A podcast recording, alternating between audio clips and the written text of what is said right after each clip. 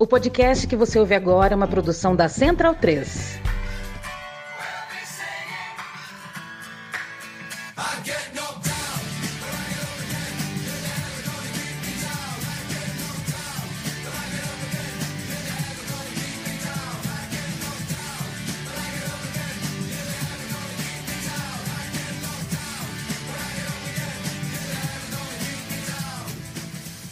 Bem-vindo, bem-vinda, amigo e amiga da Trivela e da Central 3.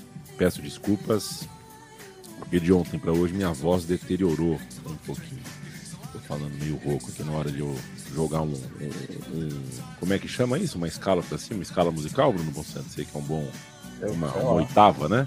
Uma oitava para cima. Aqui tá saindo. Tá saindo monocórdiga. Essa eu sei. Não sei se eu falei a palavra do jeito certo, mas este é o podcast da Trivela.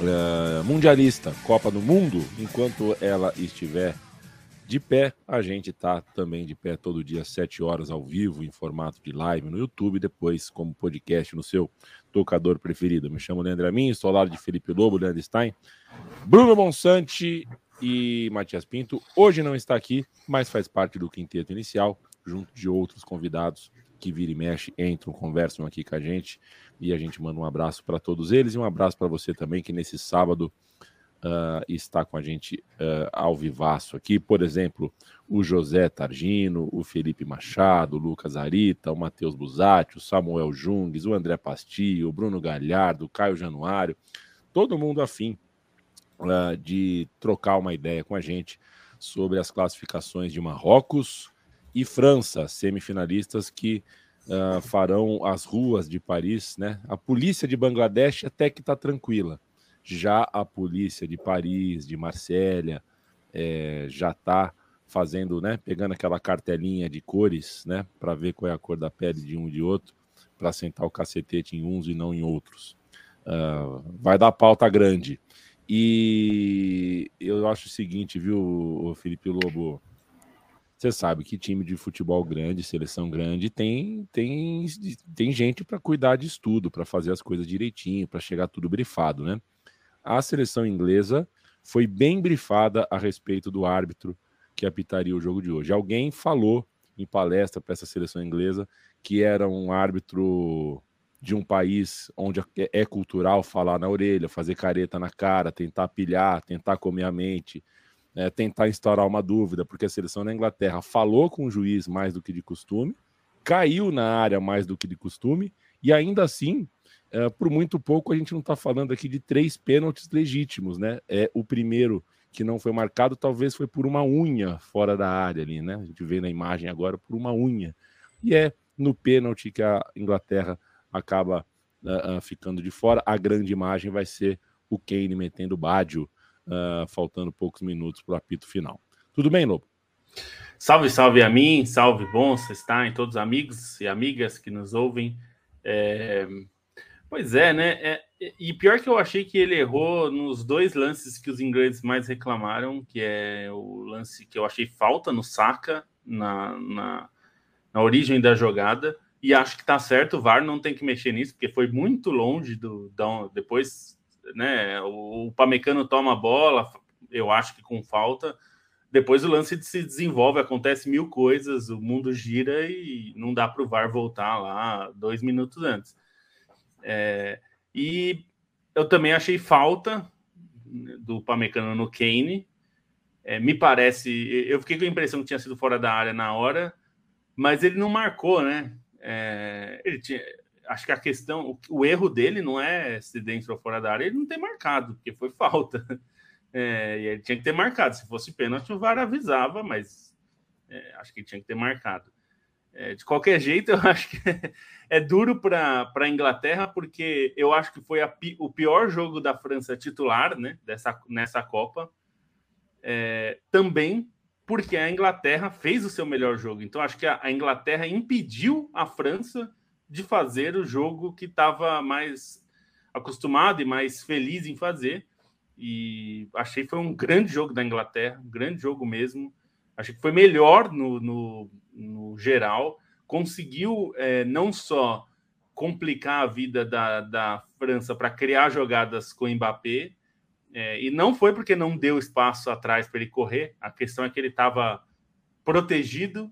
E, e, mesmo nos embates, quando eventualmente, e o Walker até tinha falado na entrevista, eventualmente vai sobrar mano a mano. É impossível não ter, é, ou é improvável que não, não tenha situações no mano a mano. Quando teve, é, eu achei que o Walker foi bem. Mesmo quando ele não ganhou na corrida, ele, ele dificultou bastante, por, por, por exemplo, o cruzamento não sair limpo, não sair tranquilo, é, um passe bem dado. O que já é mais do que suficiente em alguns casos, né? Se você atrapalha o cruzamento, a chance do cruzamento não ser bom já é muito boa. Então, é, é eu acho que o mais triste é. para a Inglaterra é isso: é perder um jogo que não só era ganhável, como ela jogou melhor que o adversário, né? Boa noite, Leandro Stein. Como está você? Já falamos hoje de manhã bastante sobre Marrocos e se cumpriu. O sonho marroquino se cumpriu. Se não tem o Griezmann, Leandro Stein, se não tem o Griezmann, eu te diria hoje que o bola de ouro da Copa, na minha opinião, chama-se Amarabat. Impressionante esse jogador. Como é que está você? Boa noite, tudo certo? E é um cara que é o cara que amarra o time, né? Assim, amarra num sentido bom, que dá o equilíbrio, que dá consistência, que parece intransponível nessa Copa, né? Quantidade de jogos grandes que ele vem fazendo. O jogo contra a Croácia, logo na estreia, já tinha sido impressionante, né? E até escrevi na Trivela que parecia que os Zanrabat gostavam mesmo de Copa, para lembrar da, das atuações do irmão dele, Nordin, é, na Copa de 2018 e agora o Sofian sendo assim o, o, o, grande nome né, dessa campanha. Pode não ser a grande estrela, mas se destaca como o principal jogador pelo que vem fazendo, pela maneira como foi inesgotável contra a Espanha e dessa vez contra Portugal não deixou Portugal se criar pelo meio, né? Teve um lance que para mim foi muito impressionante no segundo tempo ali, no fim, uma bola que ele vai armar o contra-ataque, ele limpa com a cabeça erguida, limpa com uma altivez no lance, que é, que é algo muito, assim, muito imponente de se ver, né? E, e acho que mostra o, o, peso da Copa do Mundo que ele faz. E, e o meio-campo inteiro da, de Marrocos, né? Merece elogios. Até outro texto que escrevi na Trivela é como essa escalação dessa trinca vai acabar sendo lembrada de cor, né? Pelo que eles vêm jogando, Rabat, o Nahi e o, o esqueci o nome só porque ia falar, mas o Amelá é, vem, vem sendo uma Copa muito consistente dos três. É, o Onahi hoje também eu gostei muito, né? Já, já tinha feito uma partidaça completa. Contra... Perninha fina, né? Não, é, então, é, jogador, assim, impressionante. É, ele no, no início da carreira ele ele destacava muito como gostava do Iniesta, por ser um cara que não tinha esse porte físico e muitas vezes limpava as jogadas com inteligência, é muito que, se nota nele, né? Um cara que tem um, um fôlego impressionante, mas tem uma capacidade de drible, uma capacidade de, de iniciar as jogadas e, e dessa vez também deixou muito aparente. O Amalak acaba não sendo é, o, o, o maior destaque dos três, né, mais silencioso, mas hoje também nessa ocupação de espaços, pensando que ele estava pegando justamente o lado do Bruno Fernandes, né, um lado de, de, exigência maior ali pelo lado esquerdo da defesa de Marrocos, também merece um destaque, e os três dando impressão de que, que podem dar voos mais altos. Né? O Amalá joga no é. Standard Liège, o Nahi joga no Angers e o Sofiane Rabat joga na, na Fiorentina com um pouquinho mais de fama, mas todos com pela Copa do Mundo que fazem com, com bola para muito mais. Que o Matias não me ouça, viu, Bruno Bonsante? Boa noite uhum. para você. É, boa noite. É, boa noite. É, é que é o seguinte, eu não quero, eu não tô. Vai parecer isso. Aliás, tá calor aí também, né, Leandro Stein? Eu percebi que você tá com a manga arregaçada. Eu tô com vontade de arregaçar a minha aqui também, que tá um calor do cão aqui. É, mas o Uruguai, em 2010, quando chegou na final da, na semifinal da Copa do Mundo, foi a última grande surpresa em uma semifinal. E ainda um time forte, mas uma surpresa. É, é, passou por Coreia do Sul e Gana, né, para chegar até lá. A Marrocos passou por Espanha e Portugal, e não qualquer Espanha e não qualquer Portugal. Essa campanha é muito grande, é muito grande mesmo. Boa noite para você.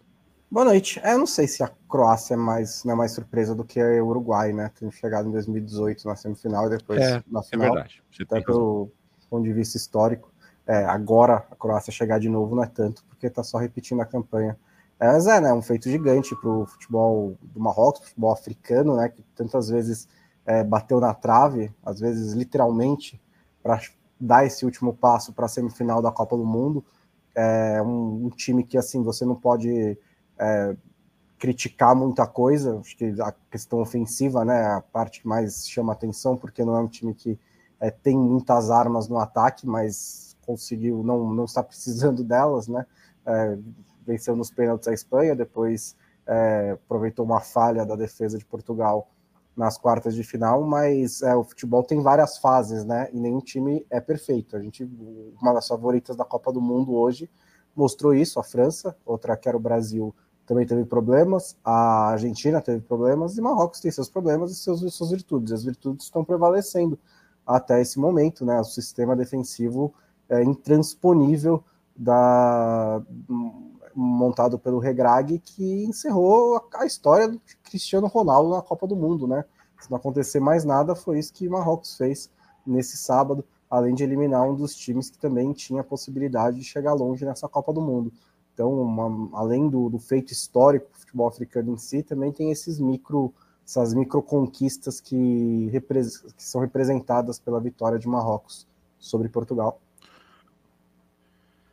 é, os times de futebol são como as pessoas, né, Bruno Bonsante? São complexos. Tem, seu, tem, tem, as suas virtudes e os seus defeitos, e são complexos. E tem dias bons e dias ruins. É verdade. É, e muitas, não é verdade? Por isso que o ser humano não é compatível. Tem, muitos dias, tem alguns times que tem muitos dias ruins, viu? Vou dizer para você. Tem que é, exageram aí. Talvez, se, talvez seja porque existem times que deixam um técnico por muitos anos uh, a mais é. do que deveriam treinando. Nós estamos falando de Portugal, Bruno Bonsante, é isso? Ah, a gente pode falar é. se você quiser, né? Porque assim. É... é porque de um lado tem o, o trabalho do cara acabou, né? É, de um lado tem o mérito de Marrocos, que é um, um monstro defensivo, como a gente falou.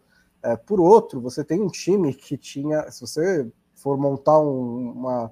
Se você comprar o Manchester City amanhã e começar um time do zero, você contrata metade do time de Portugal. Você contrata Bruno Fernandes, Bernardo Silva, Rafael Leão, tinha o Cristiano Ronaldo, que entrou no segundo tempo, é, o Cancelo, o Rafael Guerreiro, é, até jogadores até um pouco de, de, um nível inferior, mas ainda muito bom, como o Otávio, o Matheus Nunes, o Vitinha, é, são jogadores que estão no, no, no primeiro e no segundo patamar do futebol europeu. E aí, é, a, a, o problema é que, é que, no fim do jogo a defesa de Marrocos podia ter prevalecido do mesmo, da mesma maneira. Poderia ser que a defesa de Marrocos realmente não entregasse nada para Portugal. Portugal não tentou direito, né? Assim, Portugal não testou essa defesa ao máximo. É pelo menos não à medida do talento que tem à disposição. Se você for pegar até o chute do João Félix de fora da área, que foi uma defesa espetacular do Bono, talvez a melhor da Copa, é, foi o único chute, foi só o segundo chute no alvo que Portugal deu. Portugal cruzou 35 bolas na área contra Marrocos. Não é o estilo de Portugal. Nos quatro jogos anteriores tinha cruzado 15 em média. Então, assim, Portugal se viu encurralado ali pela defesa de Marrocos e começou a jogar bola na área. E eu acho até que o Fernando Santos tentou as coisas, né? Ele botou o Cancelo na lateral esquerda para ter o Cancelo por dentro. Ele botou o Rafael Leão de novo, tarde demais. É, ele fez algumas mudanças. A entrada do Cristiano Ronaldo poderia ter gerado gol. Ele fez a parede para o Félix. Ele teve uma chance que, na, no auge do Real Madrid, ele guardava 9 de 10, né? Que é aquela bola que pega ele em velocidade, ele já chega batendo rasteiro e a bola entra no canto. O Bono fez outra linda defesa. Poderia, mas é, no geral eu não acho que Portugal amassou o Marrocos, eu não acho que Portugal jogou nenhum momento nessa Copa do Mundo. Tá, mas contra a Suíça jogou, mas nos outros jogos não jogou é, nem perto do que é, o talento que esse time tem à disposição. É a grande, talvez a grande tragédia do Cristiano Ronaldo é que quando bateu uma excelente seleção portuguesa, ele não tinha mais qualidade para acompanhar. E nas outras Copas em que ele que ele estava no auge, embora não tenha chegado fisicamente bem nas Copas do Mundo, a companhia não era tão boa assim, embora fosse suficiente para chegar mais longe. Mas nunca houve essa, não houve, não coincidiu, né, o grande momento do Cristiano Ronaldo com a grande fornada, fornada de talentos do futebol português. Aí você imagina o Mourinho, né, Bonsa, recebendo as propostas para treinar a seleção de Portugal e do Brasil. Qual que ele escolhe, hein? Qual que ele escolhe? no né? nosso mundo, é. No, no, nosso mundo paralelo Sim. aqui, isso vai existir. E um, um salve para o Chedira, atacante de Marrocos, que entrou nas oitavas de final, entrou hoje e conseguiu, assim, é, é, é, a compilação de, de, lances equivocados dessa, desse camarada é muito grande. Realmente um jogador que eu nunca mais vou esquecer. Inclusive, ele é artilheiro é... da Série B da Itália, né? Ele não é um. É... Não tá ele parece toa, muito o artilheiro da Série B da Itália pelo Bari. Parece. Olha para ele e fala assim: artilheiro, ele é artilheiro do Bari aí.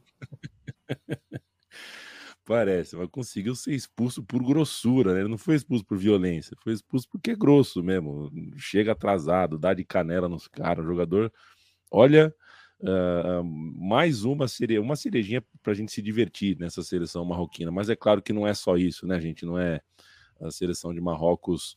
É, lembremos, começou com, do, começou com dois desfalques na linha de zaga, terminou com três desfalques sendo que o primeiro volante, o Amarabat, que a gente já citou aqui, tá com problema nas costas, então tá jogando o que tudo que a gente está vendo é o cara longe de 100%. Então você imagina uh, né, você imagina o tamanho do sacrifício, do esforço que esse time está entregando. E a gente não pode dizer, né, Stein, uh, nem sequer que é um trabalho. Uh, né, eu não posso aqui chegar a falar, não, o Marrocos tem todos esses problemas, mas é que o treinador trabalhou, né? O treinador não trabalhou, chegou anteontem no clube. Então é realmente é, é, uma das grandes histórias que eu testemunhei de Copa do Mundo, é uma das histórias onde fica mais evidente o coração de um time. Uh, porque tem déficit físico nesse momento, tem déficit tático, porque o treinador chegou agora, o que ele tem é plano A, talvez não tenha plano B, plano C, variação, ele não, tem, não teve tempo para armar muita coisa. Então é um time que vai muito no coração também. É, o Marrocos, também escrevi em texto, para mim é coração e cérebro, né? É um time muito inteligente na maneira de jogar, na maneira de construir as suas jogadas. Acho que principalmente no primeiro tempo ficou evidente isso, né? Um time que é, sabe muito bem os caminhos é, para tomar para construir as suas jogadas, sabe muito bem encontrar os atalhos, é, a hora de dar um drible, a hora de chegar junto, isso pesa muito. Mas depende, depende desse coração para bater forte na hora em que o, o segundo tempo começa a pesar nas pernas, quando o capitão precisa sair, quando é, um dos principais zagueiros e um, um dos principais laterais do, do, futebol africano, né? Dá para falar dos dois, é, tem que não podem entrar num jogo tão decisivo. Então, é uma seleção que tem esse, esse senso de conjunto, né? E, e, e, até tinha visto uma estatística que o, o Regragui é o segundo treinador que precisou de menos jogos para atingir uma semifinal de Copa do Mundo, é, só atrás do Otto Glória em Portugal em 66. E, e é um trabalho assim que tem os méritos dele é, muito por aproveitar as circunstâncias, né? Ele conseguiu criar esse, esse senso de companheirismo é, num momento importante em que a federação decidiu que ia demitir o técnico anterior, ia trazer outra pessoa para justamente para agregar os principais talentos que estavam fora, né? Nesta Copa, no caso, o Ziet e, e o Masroi, já que o, o Harit acabou sendo cortado por lesão. E aí também tem toda a habilidade dele, né? Tem toda a habilidade é, para construir uma identidade desse time que, que não é algo tão alheio ao que se via no trabalho dele no, no Ida Casablanca, de ser um time, é, o mesmo no, no Fus Rabat, né? Obviamente não, não vi o Fus Rabat, mas li alguns textos é, elogiando justamente isso, como é um treinador que não tinha necessariamente esse receio de jogar defensivamente, de admitir a superioridade do adversário, mas saber como poder construir seu jogo, como encontrar outros caminhos para vencer. E, e, esse Marrocos tem muito bem essa característica, né? Tem muito bem essa ideia de jogo. É um time que trata bem a bola, que tem jogadores muito técnicos, que não é só essa parte defensiva que fica tão evidente no segundo tempo e que acaba reclamada pelos adversários, né? Uma constante nas entrevistas tanto de Espanha quanto de Portugal, pela maneira como o time acabou se fechando com unhas e dentes é, dentro das circunstâncias do jogo, mas é um time que sabe jogar, que tem talento, que tem esse poder de desequilíbrio, né? E como muitos jogadores é, aparecem em diferentes momentos, assim, ao longo desses cinco jogos, né? Dá para falar o Anabat como o destaque mais constante, é enorme. O Ziet com uma batuta imensa, principalmente na fase de grupos, mas é um time que em diferentes partidas contou com, com outros heróis, né? Nesse jogo também o Bono fez ótimas defesas, é, foi importantíssimo também. Mas o Enesiri, né? O Enesiri, eu, eu fui ver os números dele.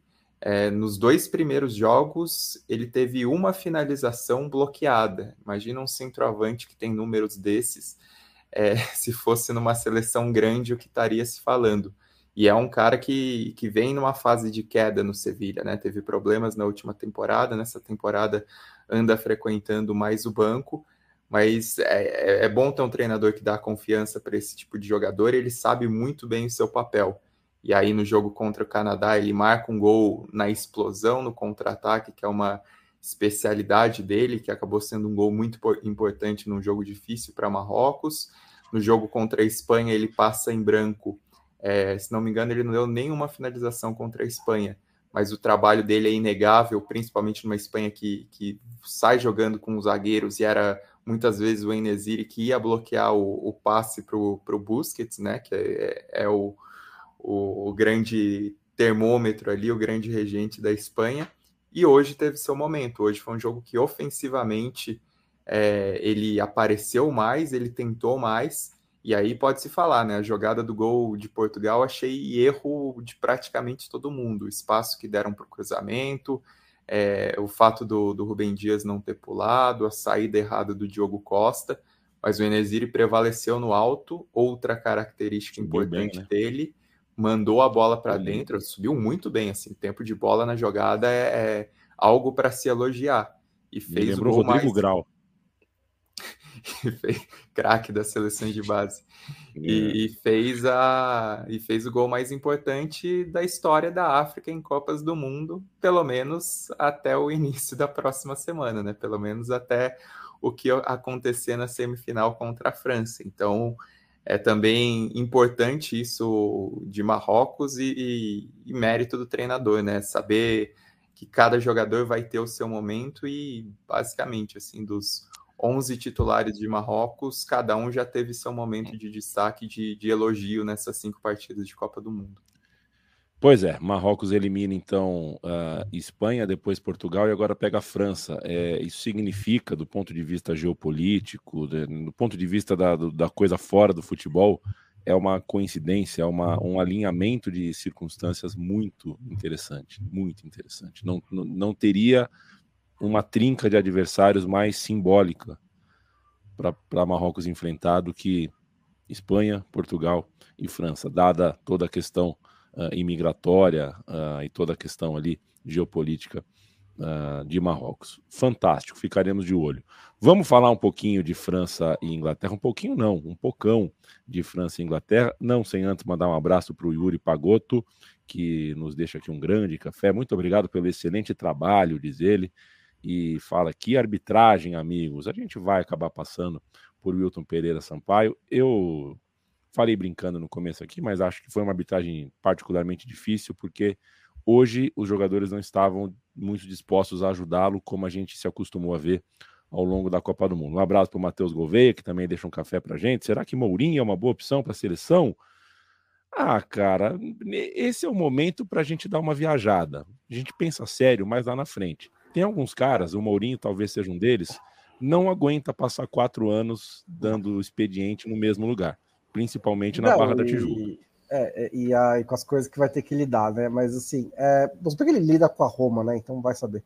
Mas é, é que a, acho que tem uma questão importante que é talvez não seja importante, mas é, que é o timing dessa vez, né? Porque se a gente quiser, se o Brasil quiser técnico estrangeiro, e eu acho que vai que tem que ter, que, que chegou a hora, acho que essa é a hora para isso, e for buscar na Europa, é, tá no meio da temporada, né? Então você vai ficar seis, pode ficar lá, seis meses com o Candinho, acho que não vai fazer diferença nenhuma também, mas um vai ter que esperar um pouco, né? Porque um, você não vai, vai tirar, mesmo que, que houvesse a possibilidade remota do Mourinho aceitar, ele não vai sair da Roma no meio da temporada, né? E outros treinadores que estão em clubes europeus também não vão sair no meio da temporada. Então tem esse descompasso de datas.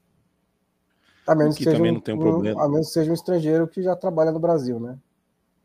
E não tem um problema um treinador passar o primeiro semestre de 2000, primeiro semestre de 23, o cara ter dois empregos, não tem problema nenhum também. O Luxemburgo fez isso recentemente tal, e nem vai ter nada, é um né? É uma data FIFA também. Recentemente Exato. você entregou a idade. Né? Foi 98 isso, bicho. pra, para a história bíblica, 100 anos uh, não são nada, Felipe Lobo. Você ouviu é. outro dia um religioso falar por aí. Não, não entendi, entrega não entrega para o Sampaio nos amistosos aí e a gente vê isso. Exato. E se for bem, e se for bem efetiva também o César Sampaio. Por que não, né? Gustavo Câmara, um abraço. Ele deixa um cafezão aqui pra gente. Parabéns pelo trabalho. Ele fala, valeu demais. O Marcos V, obrigado pelo café, companheiro. Tércio Sonic, sempre presente. Uh, o Pedro Scalco está aqui, o Alex também, o Wanderson, Felipe Lobo. É...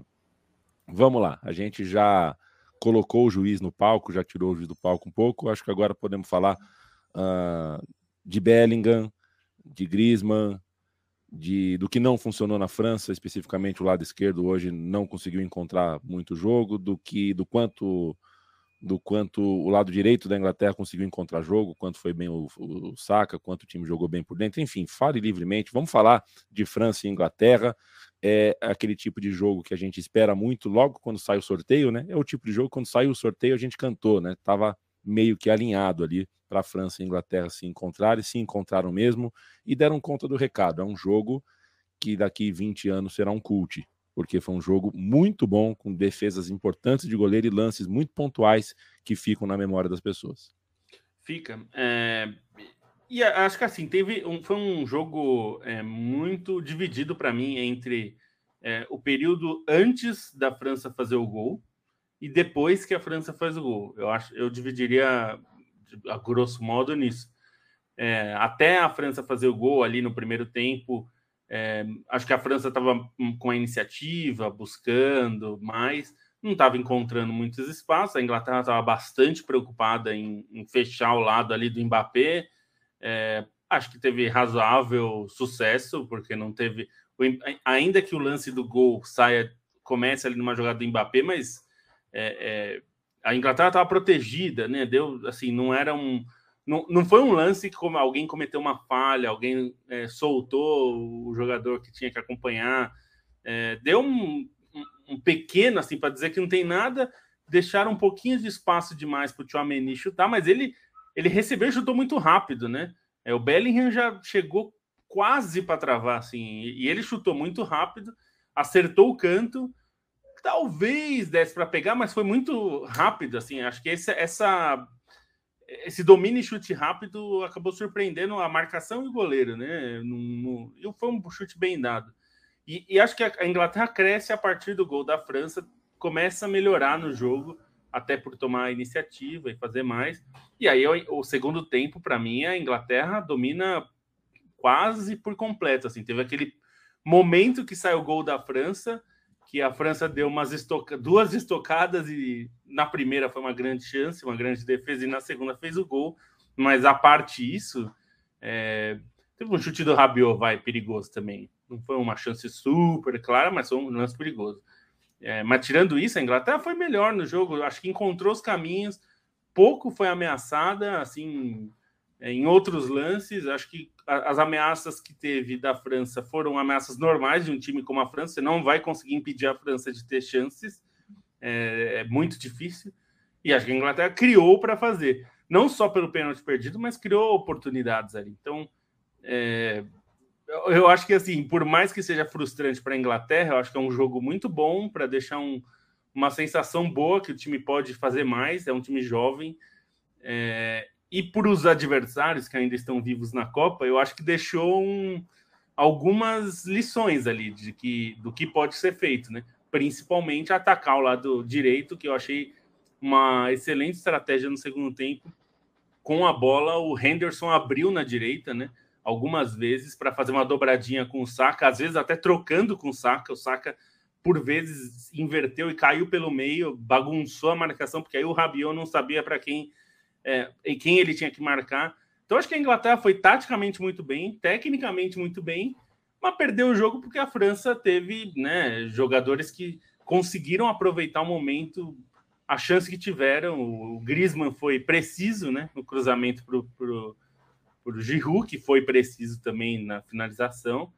E aí isso acontece, mas é, é, é, é triste. Eu acho que o mais triste para a Inglaterra é, é similar, eu acho, ao sentimento brasileiro, dos brasileiros, que é assim: não é que você foi claramente inferior ao adversário que deu uma aula e você sai eliminado. Na verdade, é o contrário, né? Você até foi melhor, só que você perdeu o jogo. E isso. É... e cometendo erros, enfim. Claro, todo mundo comete erros, mas perder um pênalti no momento, na reta final do jogo, acaba pesando. É... então, acho que o mais duro para a Inglaterra é isso. É, para mim, a, a, maior chance da Inglaterra nesse jogo era pegar a França na transição, que era um problema defensivo da França, né? A França, quando perdia a bola para tomar contra-ataque, chegou a sofrer até contra a Austrália. Esse é um ponto forte da, da, da, da Inglaterra. Então, eu imaginei que é, era uma questão de segurar a França, principalmente limitar o Mbappé e pegar a transição quando fosse, quando a oportunidade aparecesse. É, essa transição desaparece aos 17 minutos quando o Chouameni faz o gol, porque coloca a França na frente. De repente, é, as oportunidades de transição são muito menores, porque a França pode jogar mais postada. É, e esse é um, e, é um, e foi um lance que você pode. É, que mostra como a mera presença do Mbappé gera vantagem para a França. Porque é um lance em que o Mbappé pega a bola pela esquerda e tem três jogadores da Inglaterra que fecham nele, né? Não só o Walker, mas outros dois também. E aí ele trabalha a jogada e a Inglaterra vai tendo que se reconstruir defensivamente até a bola chegar no Chouameni. E ainda assim a Inglaterra consegue pressionar o Chouameni. Tem o Bellingham quase bloqueia o chute. Tem outro jogador próximo também. Então não é que deixou o Chouameni livre, mas obrigou a Inglaterra a se reorganizar. A partir desse gol, a perspectiva para o time inglês é horrível, porque você vai ter que fazer jogo com a bola, com posse de bola, contra uma, uma defesa com bons jogadores que tem excepcionais talentos para te matar no contra-ataque. Então ali a perspectiva era, bom, 3 a 0 para a França. E acho que a grande surpresa da atuação da Inglaterra foi o quão bem ela conseguiu lidar com isso, porque ela não só não gerou, não permitiu que o Mbappé, o Dembélé e o Griezmann e esses jogadores de, de o Theo Hernandes é, pegassem ela no contra-ataque, como ela gerou jogo com a bola, como ela conseguiu pegar essa defesa da França mais postada e criar oportunidades. O pênalti do empate, ele é mais um prêmio ao volume de jogo que a Inglaterra tinha até ali do que um lance isolado, né? O pênalti em cima do Saká nessas, nessa infiltração, né? Dele, dele entrando por dentro, com o Henderson abrindo. É, o, o Walker prende o Mbappé ali, o Mbappé não faz trabalho defensivo e a Inglaterra contra-ataca em cima do Theo Hernandes, com uma essa dobradinha Henderson e Saka. O, o Theo Hernandes também não é um bom defensor, o Rabiot muitas vezes teve que, que, que ajudar, e aí você abre o espaço para a infiltração do Bellingham. Então foi ali que a Inglaterra conseguiu criar a maioria das suas chances. O Loris fez grandes defesas. É, só que a grande crueldade desse time da França é que quando ela consegue atuar bem coletivamente, é um bônus, porque ela não precisa porque de repente o Griezmann colado na lateral esquerda com 800 pessoas na frente dele encontra um passe perfeito para o Giroud que ganha do Maguire e faz o segundo gol da França. A Inglaterra ainda tem o segundo pênalti, acho que é uma questão de psicologicamente complicada realmente você bater é, um pênalti contra o goleiro com o qual você treina pênaltis, né? Porque você até provavelmente discute com, com o goleiro, né? ó, oh, eu quero bater assim, o que, que você acha de bater desse jeito, blá blá blá, e aí o Kane, do primeiro pênalti, fechou o olho bateu alto e acertou, do segundo, é, até talvez tenha tentado fazer a mesma coisa, mas é uma decisão um pouco mais difícil ali, e pegou mal na bola, e desperdiçou a chance da Inglaterra. E acho que depois disso o espírito do time inglês estava quebrado.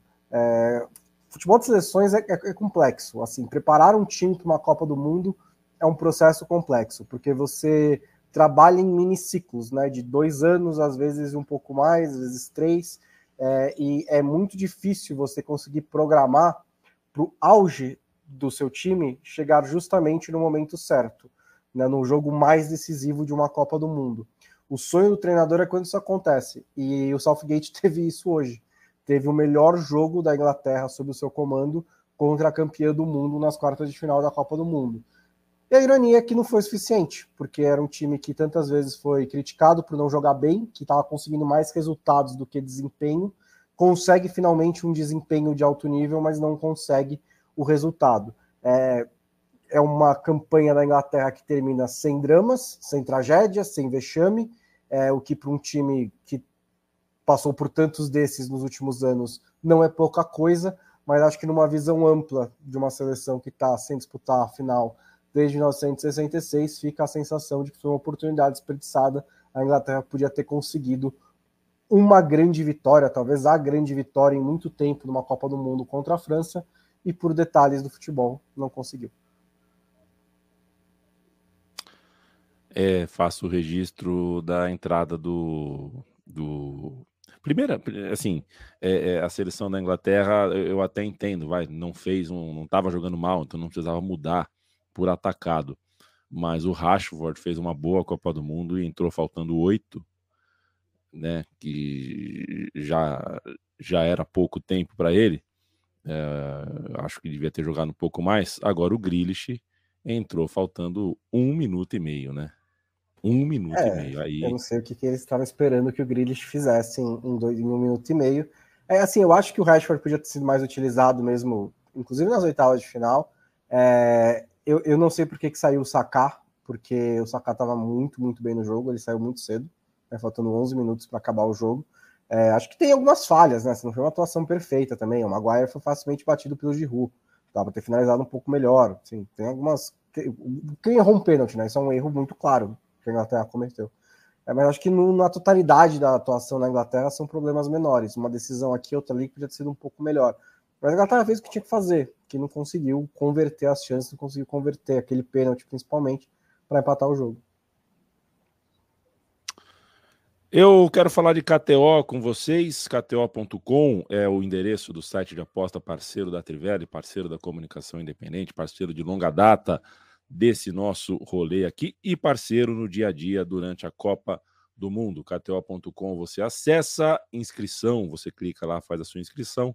Se vai fazer o seu primeiro depósito, saiba que com o cupom Trivela você ganha 20% de apostas grátis. O Felipe Lobo já está abrindo a página da KTO porque ele vai cantar para gente que assim termina uh, o, o dia de Copa, tem confronto novo, a KTO já faz os cálculos e já coloca quanto está custando uh, quanto está pagando cada, cada escolha.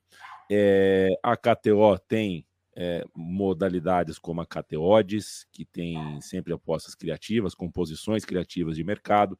Tem a malandrinha, que é uma espécie de, de bolão, né? uma espécie de, de loteria esportiva ali, que você pode apostar em jogos uh, múltiplos, né? E aí você ganha um dinheiro lá para cima se acertar. E, claro, a gente sempre faz uh, questão de lembrar, é um site de aposta que uh, olha com muito carinho para a comunicação independente.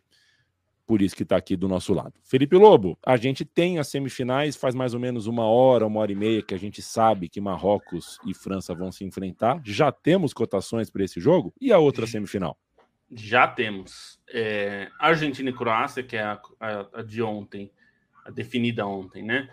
Já está com cotações para vitórias no tempo normal: 1,85 para Argentina, 3,40 para o empate, 4,75 para a vitória da Croácia. Para a classificação, que eu acho que é sempre mais interessante quando a gente está falando de mata-mata, a Argentina está pagando 1,36 para classificar e a Croácia 2,90. Acho interessante, hein? É, França e Marrocos, a vitória da França, seca nos 90 minutos, está pagando 1,52, bastante favorita. 4 para o empate, 7 para Marrocos. Marrocos é é o, é o mais é a mais zebra aí segundo as cotações. Para classificação, França está pagando 1,22, que é baixo, né? Claro, porque a França é bastante favorita. Marrocos 3,75, que eu também acho interessante. Essas coisas em Copas, apostar na zebra pode ser interessante. São as cotações de hoje, claro. As cotações não são fixas, é sempre bom lembrar, né, a minha? A gente está dando a cotação agora. É, hoje é sábado, 10 de dezembro, e aí essa cotação, às, às 19h42, nesse momento aqui no, da gravação, é, as cotações são dinâmicas, então se você for apostar amanhã, ou segunda, ou na terça, essas cotações podem e provavelmente não serão iguais. Então as cotações elas variam, né? É, com, de acordo com vários outros fatores. Aí pode ser que alguém se machuque, pode ser que um jogador, enfim, não tenha condição de jogo, ou enfim, por qualquer outro motivo ou por volume de apostas, né? Isso muda também. Mas essas são as cotações para semifinais da Copa do Mundo. KTO.com, aposte com moderação, aposte só aquilo que você pode perder, aposte para se divertir. E um beijo, um abraço para toda a equipe, para todo o time da KTO e para o Sueco, que fica feliz cada vez que rola uma zebra, deve ter ganhado uma moeda hoje, porque muita gente botou o seu dinheirinho na vitória de Portugal. Você fez isso, Bruno Bonsante? Não, eu me aposentei antes do antes do mata-mata. Ah, na, na, naquele, naquele, naquele dia que a Alemanha foi eliminada e a Espanha perdeu o Japão, eu percebi que eu não estava entendendo nada mais, e aí eu falei, é melhor parar. É. É verdade, às vezes tem que eh, dar uma recuada, respira fundo é e depois aposta é, com mais calma. Valeu demais, KTO. E Leandro Stein, é o seguinte: a gente falou hoje de manhã no meu Spaces no Twitter. E quando eu estava falando, né, era pré-jogo, estava falando sobre, sobre Marrocos e França. Eu ia jogar para você sobre os jogos de Marrocos e França. E quando fui falar da França, uh, falei o seguinte, né? A gente tinha uma narrativa uh, muito gostosa para especular nesse momento, que era a da possibilidade de Messi barra Argentina enfrentarem ou Inglaterra ou Cristiano Ronaldo na final. Seriam duas putas histórias. Até ontem mesmo a gente brincou com essa possibilidade. No fim das contas, se a Argentina chegar na final, não vai encontrar nem a Inglaterra nem o Cristiano Ronaldo. Vai ter que achar uma outra motivação aí, é, é, como se fosse necessário, né? Mas a história, né, o título fica um pouco. O, o título do William Bonner ali para narrar no Jornal Nacional já não é mais pedra cantada assim. No entanto, a seleção da França é, chega para mais uma semifinal, chance de chegar em mais uma final, chance de ser bicampeã consecutiva. Eu de manhã citei que pode ser a seleção da, da superação das lesões, ou a, lesão, ou a, a seleção uh, uh, de um Deschamps que, poxa vida, talvez a gente tenha que finalmente reconhecer alguma coisa dele, enfim eu quero saber qual é a manchete para você de uma seleção da França que chegue mais uma a semifinal de Copa do Mundo. Qual é o é, é, é qual é o lead? Qual é o lead desse time? Porque é, sem Pogba, sem Kanté, sem Benzema, mas ainda assim muito forte, ainda assim com jovens, é, com, com uma mescla, eu teria dificuldade de escolher a primeira linha dessa história. Olha, pelo jogo de hoje eu escolheria o Griezmann, porque assim, ele já vinha fazendo uma Copa do Mundo excepcional, com grandes partidas, né? Mesmo olhando números de, de gols, de assistências, eram números baixos, mas vendo os jogos dava para perceber o tamanho do Griezmann. E, e, essa partida contra a Inglaterra, especialmente, assim, se com todo o perdão da comparação, mas se me falassem que foi uma partida do Platini ou foi uma partida do Zidane, pela maneira como ele conseguiu mandar no meio de campo em que a Inglaterra ganhava, é, é, é impressionante assim o, papel que ele teve, né? O papel cerebral que ele teve e essa versão cerebral que vem sendo é, o Griezmann de 2022. É um cara que a gente precisa levar em conta que ele não tem muito problema em jogar competições de seleção, né? Basta lembrar que em 2014 ele surgiu muito bem, sendo convocado pouco antes da Copa e precisando assumir a posição do Ribéry, ele até perde na fase de grupos, mas depois decide aquela partida contra a Nigéria nas oitavas de final, né? Ele faz a diferença quando entra, mesmo não participando diretamente ali dos gols. É, em 2016, a Eurocopa dele foi explosiva, foi muito grande o que ele fez para levar a França na final e, e, foi bem na final contra Portugal, mesmo com a derrota, mereceu o prêmio de melhor jogador, foi o artilheiro da competição. E em 2018 ele era um fio condutor daquela eficiência da França, né? Fazendo um papel muito mais de, de articulador. Uma França que em dois, de, 2016, de 2016 para 2018 é, ganhou em companhias para o Griezmann, né? Não só pelo surgimento do Mbappé, mas também pela consolidação de Pogba, consolidação de Kanté, é, do próprio Varane os últimos quatro anos eles tiveram um peso enorme para o Griezmann, né? E negativamente pela maneira como é, a, a, imagem dele como um astro de clubes ela não vingou pela saída conturbada do Atlético de Madrid, pelo que não aconteceu no Barcelona, pela maneira como ele voltou no Atlético e teve dificuldades para se firmar, ainda mais nessa temporada com a patifaria que aconteceu em relação ao contrato dele vinha jogando bem até no clube, mas eram justificados os pedidos para para ter, por exemplo, o Nicunco no time titular, né? No fim, acabou se lesionando e, de certa maneira, não é que a lesão do Nicunco beneficiou o Griezmann, ainda que tenha tirado uma sombra, mas eu vejo ele com uma consciência ainda maior da importância dele nesse nessa organização do time, principalmente depois de perder Pogba e Kanté, né? De ser essa, essa referência para Rabiot e Chouameni, que fazem uma grande Copa, mas não tem essa, essa bagagem que o Griezmann tem. E aí ele faz esse papel de articulador, de voltar para organizar o time, de dar tantas vezes o passe final e parece confortável com esse papel, né? De ser o, o, o regente da equipe, mesmo que a estrela inegavelmente acabe com o Mbappé, né? Se as manchetes são do Mbappé, não são do Griezmann, mas ele não se mostra nada desconfortável com isso. Ele não, não parece que é uma Copa para ele que ele quer necessariamente os holofotes ou quer ser uma estrela de cinema como parecia naquela época de negociações de contrato. Ele quer ser um gigante de Copa do Mundo e isso ele vem fazendo muito bem. E essa partida é, a maneira como ele voltava para tentar ajudar um time que estava com dificuldades no meio-campo. A Inglaterra ganhou o meio-campo, mas o Griezmann voltava, fazia falta, picava o jogo, tentava diminuir essa, essa pressão que a França levava. E, e a, o poder de decisão que ele acabou tendo, né? Deu assistência para o gol do Giroud, deu, achou o passe para o ótimo chute do Chouameni, é, acabou sendo muito decisivo nesse papel, mas também com, com essa face de, de termômetro do time, de maestro, de cara que, que consegue organizar. E é uma Copa do Mundo assim para apreciar o que o Griezmann vem fazendo, né? É difícil medir uma estatura de um jogador durante uma Copa do Mundo, é difícil é, medir uma estatura com uma obra incompleta e ainda mais com o futebol de clube sendo tão preponderante atualmente e no grande passo que o Griezmann deu na carreira por clubes, tendo sido um passo em falso, né?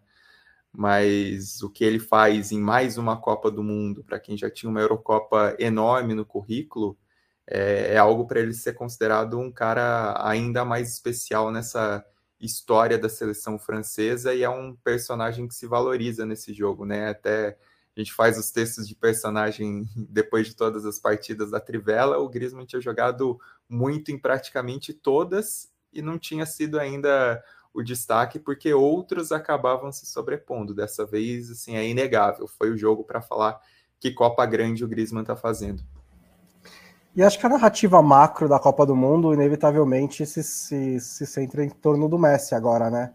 Que tem é, quatro times potenciais que podem impedir três times potenciais para impedir o título que ele tanto almeja pela seleção argentina. A gente vai brincando de narrativas, né? É, a Croácia pode ser estraga prazer mais uma vez, né? Como tem se, tem se acostumado aí a ser é, desde a Copa do Mundo de 2018, é, ou encara a Marrocos na final, que é uma garantia de final histórica independente do que acontece, né? Toda final de Copa do Mundo é meio histórica, mas nesse caso seria um peso histórico gigantesco com qualquer um dos resultados, ou se é a Argentina chegando na final para enfrentar o chefão final do videogame, né? Que é, essa seleção francesa jogando contra o Messi, contra o Messi, seus Blue Caps, é, em, busca do título mundial inédito do Messi. Então, acho que é, a AFA funilou um pouco para acho que a visão macro dessa Copa do Mundo ser essa. Não que as histórias dos outras seleções, também muito boas, não tenham importância, né? É que quando a gente está falando de um jogador que está entre os três ou cinco maiores da história, que nunca conquistou uma Copa do Mundo e que passou por tantas coisas que passou, é, que tem uma sombra como a do Maradona, é, chegando em sua, seus últimos dois jogos de Copa do Mundo, é, isso naturalmente tem um peso gigantesco. Então, acho que é, o, é a narrativa mais preponderante para mim nesse momento. Perfeito. Quero mandar um abraço para o Gabriel Itajara. Citem o Rabiot desde que comemoraram ele não ir para o United, ele decidiu virar. Não, ele é um grande jogador, né? Eu é, nunca comemorei o, virou... o Rabiot não ter ido para o United. Para mim, mim teria sido o contrário, inclusive. O que ele virou, isso sim, é um, um, um grande nome na Copa do Mundo. Eu, eu acho ele um ótimo jogador, mas não achava que ele daria tão conta do recado e que seria uma composição tão boa junto do Tchouameni, que aliás que puta golaço, né? É, sabe, sabe qual é o negócio com o Rabiot? O Rabiot é o tipo de jogador que a todo momento pode virar jogador sério, né? Porque é um jogador que tem o talento, mas é meio mole. Se ele deixar de ser mole, ele vira um grande jogador, porque ele tem o talento. A questão é que a gente precisa, a gente não sabe se vai ou não vai, ou não vai parar de ser mole. E ele parou. Pelo menos, né, esses últimos meses aí, essa temporada, ele tá fazendo uma grande temporada. E o Giroud, hein? E o Giroud, né, Giroud cara? é um caso, né? É, é engraçado quando você sempre fala, sempre fala sobre, sobre o Giroud, né? Não, ele tem as suas limitações técnicas, mas, né, é sempre assim que você começa a elogiar o Giroud. Mas, assim, o, o, tamanho que ele está tendo na, na, na, na história da, do futebol europeu, do futebol francês, está sendo gigantesco, né? É, ele é o maior artilheiro da, da história da seleção francesa. Eu acho que ele vai ser superado pelo Mbappé, eventualmente, mas ele, ele tem essa marca, ele passou o Thierry Henry, que era um jogador 800 vezes melhor. É, mas acho que é, o principal do Giroud não é nem, ah, ele é técnico, mas ele é decisivo, ah, ele é, não é, ele é grosso, mas ele é experiente. É que ele sabe o papel dele, né? Ele sabe quais são as, as, as, as, as qualidades e quais são as limitações que ele tem e ele joga com isso. E ele tem um, um pacote que ajuda grandes times né? E não são tantos jogadores assim que podem dizer isso. É um pacote que ajuda, ajudou o Arsenal, ajuda o Chelsea, ajuda o Milan e que tem sempre ajudado a seleção francesa. Acho que se ele é o craque do seu time, você tem alguns problemas, mas se ele é uma peça que ajuda a ligar com os outros craques, é uma peça muito importante fez gols importantes na campanha do título do Milan. Não dá para tirar isso dele, né? E o cara ser o maior artilheiro da França, mesmo que dure pouco, se daqui a dois, três anos for o Mbappé, é, já é um grande feito. Ele superou o Henry. Ah, mas tem mais jogos. Tudo bem, mas o cara é o, o Giroud, que muita gente achava que era um grossão e tal, é, fazendo isso. E acho que ele, é, como o Bonsa falou, ele sempre foi útil e importante nos times que ele jogou. É, então, acho que isso já diz bastante. Ele é um jogador. É claro, se você me perguntar se o Benzema é mais bola que ele, eu diria que é óbvio que é. é mas também tem uma coisa que, assim, o, o Benzema se machucou. É, a França não vinha bem antes da Copa com o Benzema, embora eu acho que o jogo contra a, a Suíça, por exemplo, na, na Eurocopa, o primeiro tempo foi esplendoroso da França. A França parecia que passaria o carro na Suíça com o Benzema jogando muito, inclusive, com o Mbappé jogando muito, com a França jogando muito como um todo, e no fim acabou perdendo, tal, como acontece. É, enfim, mas é, eu acho que não dá para tirar o mérito do Giroud, ser quem ele é, estar no time que está e estar parte de uma seleção que está fazendo história, né? É, é a primeira vez que, a, que um time que é campeão do mundo chega na semifinal desde o Brasil em 98. O último campeão é. a chegar na semifinal na Copa seguinte foi o Brasil, faz tempo já, né? 98 não foi outro dia, viu, mim? Faz tempo já. ô, ô, Lobo, já que você tá engraçadinho, segura essa então. É, para a gente fechar, já estamos com 54 minutos aqui. Talvez a gente tenha falado pouco uh, na tinta sobre, enfim, Uh, Portugal, quero falar de Portugal, tá? Mas eu não sei por onde, né, por onde a gente fecha a conversa sobre Portugal. Portugal fecha o seu ciclo mundialista. Eu não quero acreditar que seja possível a ideia do treinador continuar no cargo. A gente tem o Cristiano Ronaldo que saiu, o famoso choro sem lágrima, né?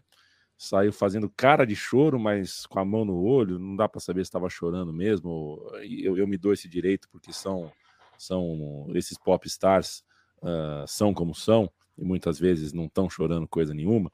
Mas alguma emoção o Cristiano Ronaldo certamente está sentindo de dureza, talvez, uh, claro, a eliminação na Copa, tudo, mas talvez também porque esse Mundial causou uma humilhação, entre aspas, uma humilhação no sentido do, do, do, do simbolismo do futebol. É um cara como ele, que não. que ele acha que cabe no Real Madrid, ele acha que cabe na seleção da Copa, e de repente o Real Madrid, os Reais Madrid do mundo, não estão querendo tê-lo no elenco e Portugal não fez questão de tê-lo como titular. É, tem essa coisa no ego do Cristiano Ronaldo, mas tem acima de tudo uma seleção de Portugal que não consegue fazer dois jogos em grande nível. É, é eu acho que a, a, seleção de Portugal termina como uma decepção. Não por ter perdido de Marrocos, é, especificamente. Acho que Marrocos fez um grande jogo, um jogo e tudo mais, mas pelo que o Stein é, descreveu bem. E o Bonsa também. É, a gente tem é, uma expectativa grande em relação a, a, a, a, seleção de Portugal, ao que esse time pode fazer. E a sensação que deu no jogo contra Marrocos é que não só o time de Marrocos estava jogando muito bem e defendendo bem, mas que podia ter mais 14 minutos de acréscimo, que não ia ter mais nada. Porque Portugal não estava assim, não é que estava um sufoco e quando acabou o jogo, os jogadores marroquinos ficaram, caramba, sobrevivemos, hein? Na verdade, me deu a sensação que Marrocos estava no controle da situação mais tempo e Portugal estava num desespero porque, na verdade, não estava criando chance. E pra mesmo um exemplo, com um a menos, né? Mesmo é, com um a menos, ainda que não, foram, não vi. Foram poucos minutos, né? Mas de qualquer forma, e foi um atacante que saiu, né? Acho que também isso, isso pesa pouco. Mas para dar um exemplo de prorrogação, a Holanda foi para os pênaltis dando graças a Deus. A Holanda foi pros, quando o juiz apitou os pênaltis, a Holanda estava olhando para o céu, graças a Deus que acabou esse jogo. A Argentina estava amassando a Holanda na prorrogação, no segundo tempo da prorrogação. Né? O primeiro tempo foi muito né, fraco, tal, ninguém queria se arriscar. Bom, no segundo tempo, a, a, o último lance da prorrogação a Argentina metendo bola na trave. Não teve isso, né? Eu acho que foi isso que a gente esperava que Portugal fizesse. Desse uma amassada no. no sabe aquela amassada no aro que no, no, basquete acontece? Às vezes você tava, meu, não vai, esse time não vai aguentar, vai tomar. Não, não vai aguentar. Tem hora que você vê que não vai ter jeito. E aí, às vezes, até segura, mas é suando eu acho que Marrocos ficou muito mais tranquilo no jogo, assim, do que. Claro, teve a pressão, bola na área, teve uma bola do Pepe lá e tudo mais, mas não foram, assim, grandes chances perdidas, né, e tudo mais. E acho que o desafio para Portugal para o próximo ciclo é justamente fazer um time à altura é, dos jogadores que tem.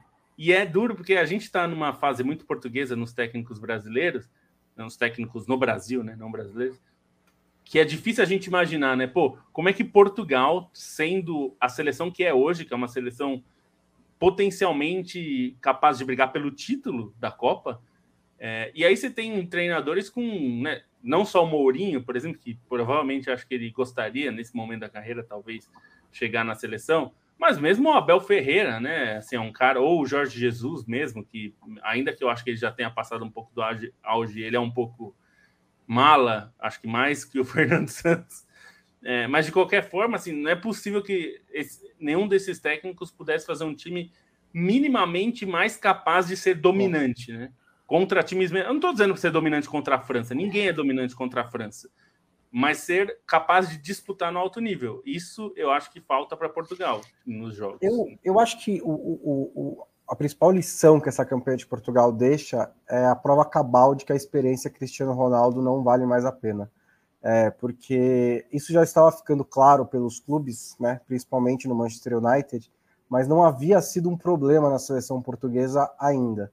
Não era algo que era tão que era claro quando o Cristiano Ronaldo estava com Portugal. Cristiano Ronaldo, mesmo perdendo espaço nos clubes, ele ainda era tido como um ativo de Portugal para o futebol de seleções, que é menos exigente.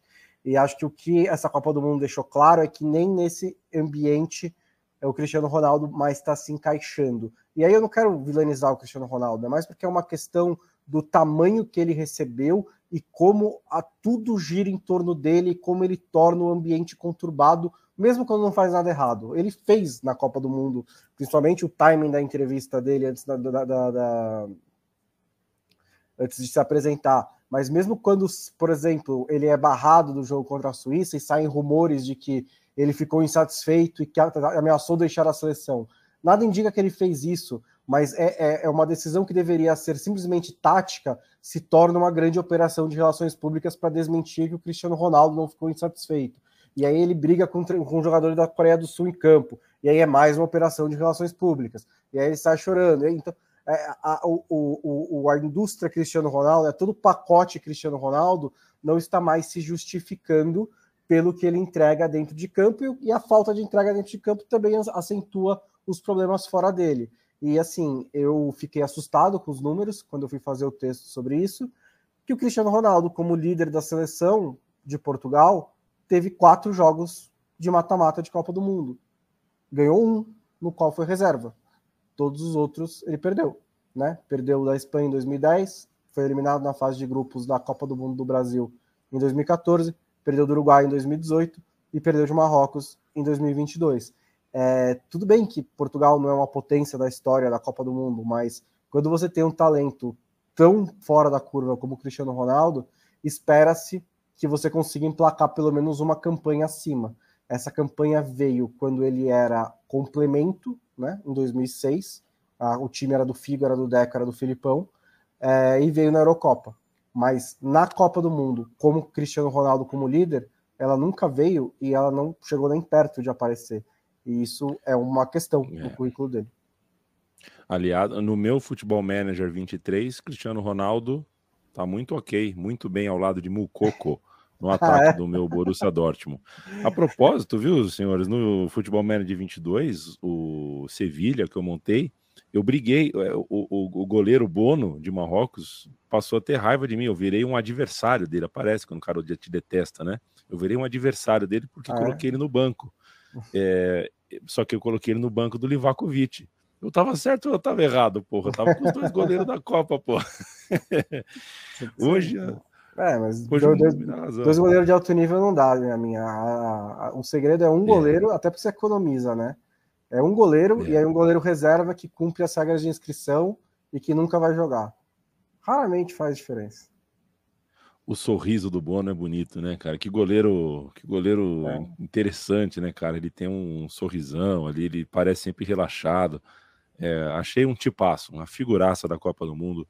O Bono, que é, entrou já para o folclore de antemão, né? Antes de Marrocos fazer história, ele entrou para a história da Copa como o cara que cantou o hino, tirou a foto, quer dizer, cantou o hino, mas não estava na foto, não começou o jogo, não estava não tava mais goleiro. Um cara que sentiu uh, sentiu uma pontada na garganta na hora do hino nacional e saiu do jogo. É, é isso, senhores. Uh, um abraço pro Tércio Son. Gosto muito de videogame, Tércio. Gosto muito. Preciso comprar um novo. Faz um ano que eu tô sem videogame, quase.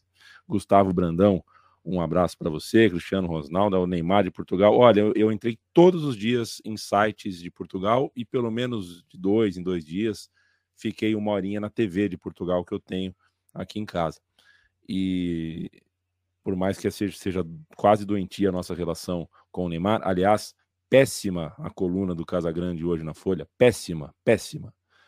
É, o, o, a loucura que a gente tem com o Neymar não se compara com a loucura que, que os portugueses demonstram pelo Cristiano Ronaldo. É, é, assim, eles, é, eles fogem realmente de qualquer limite, de qualquer é uma coisa de maluco mesmo, coisa de maluco. Não, não dá para ter um debate não tóxico a respeito do Cristiano Ronaldo em Portugal. É o que eu sinto acompanhando daqui de longe. É bem maluco. Eu converso com o Chico, que é meu sócio, né? O dono da Central 3, meu sócio na Central 3, que lá de Portugal uh, me atesta isso. Fala, meu, é uma coisa de maluco mesmo. Vocês sabem melhor do que eu. Aliás, quem de vocês três, para a gente ir embora, quem de vocês três aqui é, nos outros três anos e onze meses, tá? Quem de vocês mais curte o futebol de seleção? Assim, uma data FIFA. Quem de vocês gosta de uma data FIFA? Diria eu com certas sobras. É. É, né? Eu acho meio saco. Não, eu, eu é. gosto, eu gosto de futebol de seleções. Eu acho, eu acho que é legal. Acho que a gente se acostumou a, a, a odiar muito mais é, pelo que acontece no Brasil. Embora os europeus odeiem, porque, enfim, interrompe os clubes e tal, mas. Porque é, joga eu... muitas vezes com Gales, né?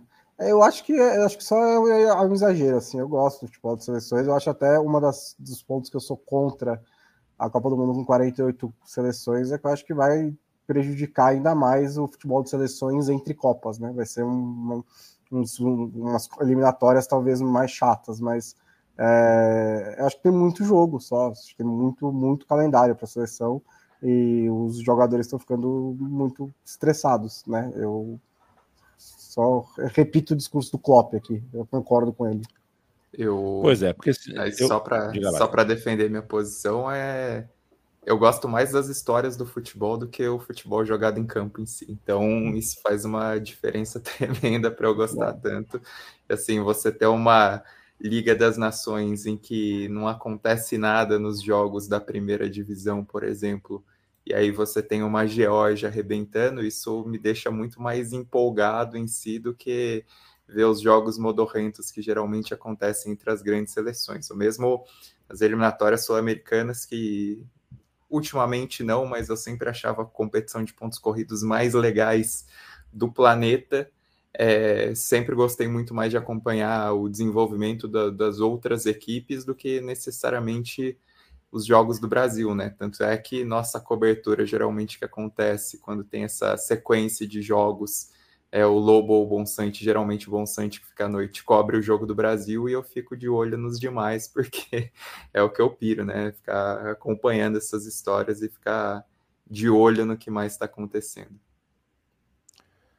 Pois é, porque eu pergunto isso porque sempre que termina uma Copa do Mundo, ou uma Eurocopa, uma Copa América, eu fico com essa coisinha na cabeça. Falo, pô, esse rolê de seleção, essa coisa de seleção que se junta, esses torneios são muito legais, tem que acompanhar mais, tem que acompanhar mais. Só que aí tem aquele Brasil e, e, e, e Sérvia é, em, em Porto, numa segunda-feira, três da tarde, aí você já dá aquela quebrada, aí tem um monte de jogo meio solto por aí, é, jogos é, baseados, é. aí você, você vai largando.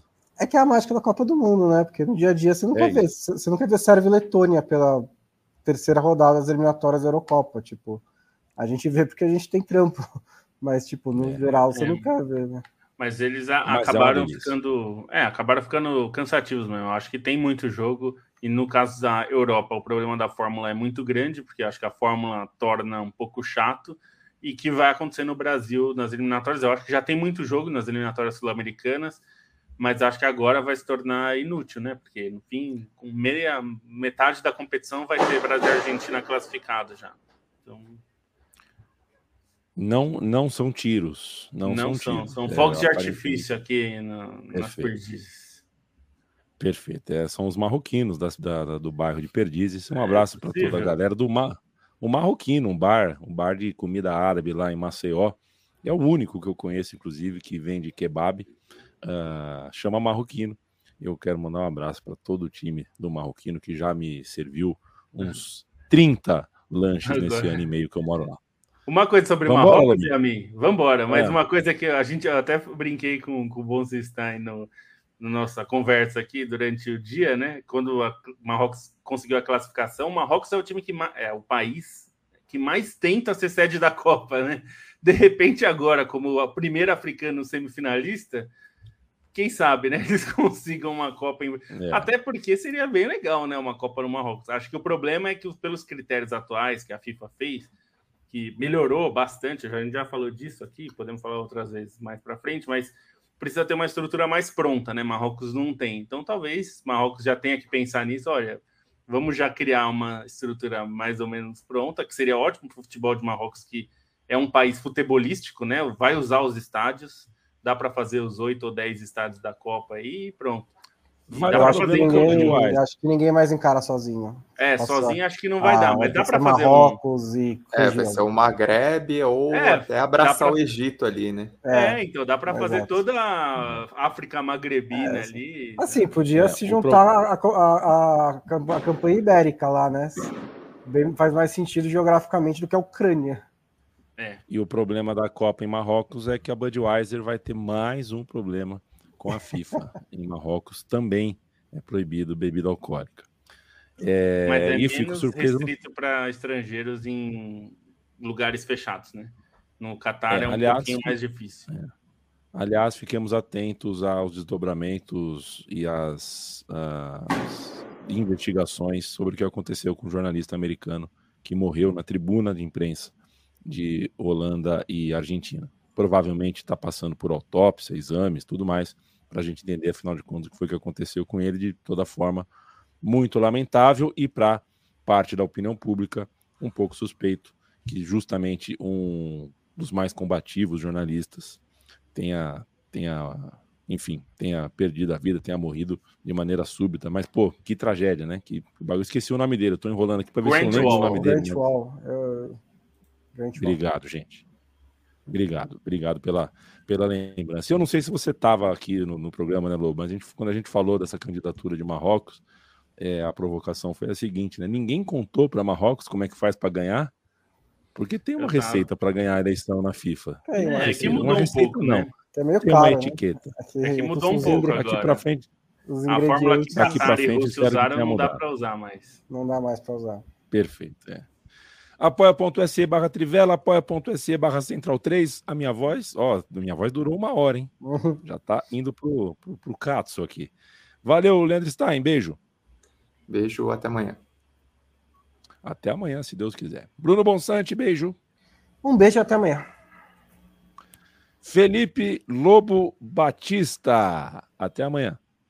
Até amanhã, e só para dizer que é normal, as pessoas estão sentindo bastante, a gente pode falar disso nos próximos programas sem jogos, a, eliminação do Brasil, acho que é um sinal que conseguiram é, criar uma sensação de uma torcida maior, né, uma conexão um pouco maior com a torcida, é algo que a gente vai ter que ver o que acontece, e é, é, é normal esse sentimento de frustração, e eu acho até, de certa forma, positivo que as pessoas tenham ficado tristes, porque uma das coisas que eu me incomodo quando as pessoas vão é que assim, ninguém liga para a seleção. É, é evidentemente uma mentira, né? A gente sabe pelos nossos é. dados aqui pessoais de, é, de audiência na Trivela e tudo mais, mas não é só isso, né? Isso, enfim, as pessoas se importam e tal. Acho que tem algo. É, não, não quer dizer que elas compactuam com tudo que acontece na CBF, tal, porque é sempre uma bobagem que as pessoas acham que só ou você é a favor de tudo que a CBF faz ou você torce contra o Brasil. Não é assim, né? Então, um abraço. É. Até a próxima trivela.com.br barra loja, apoia.se barra trivela, apoia.se barra central 3. Visite uh, nossas cozinhas e o nosso financiamento coletivo. A gente volta amanhã com mais uma edição do podcast Trivela na Copa. Beijo!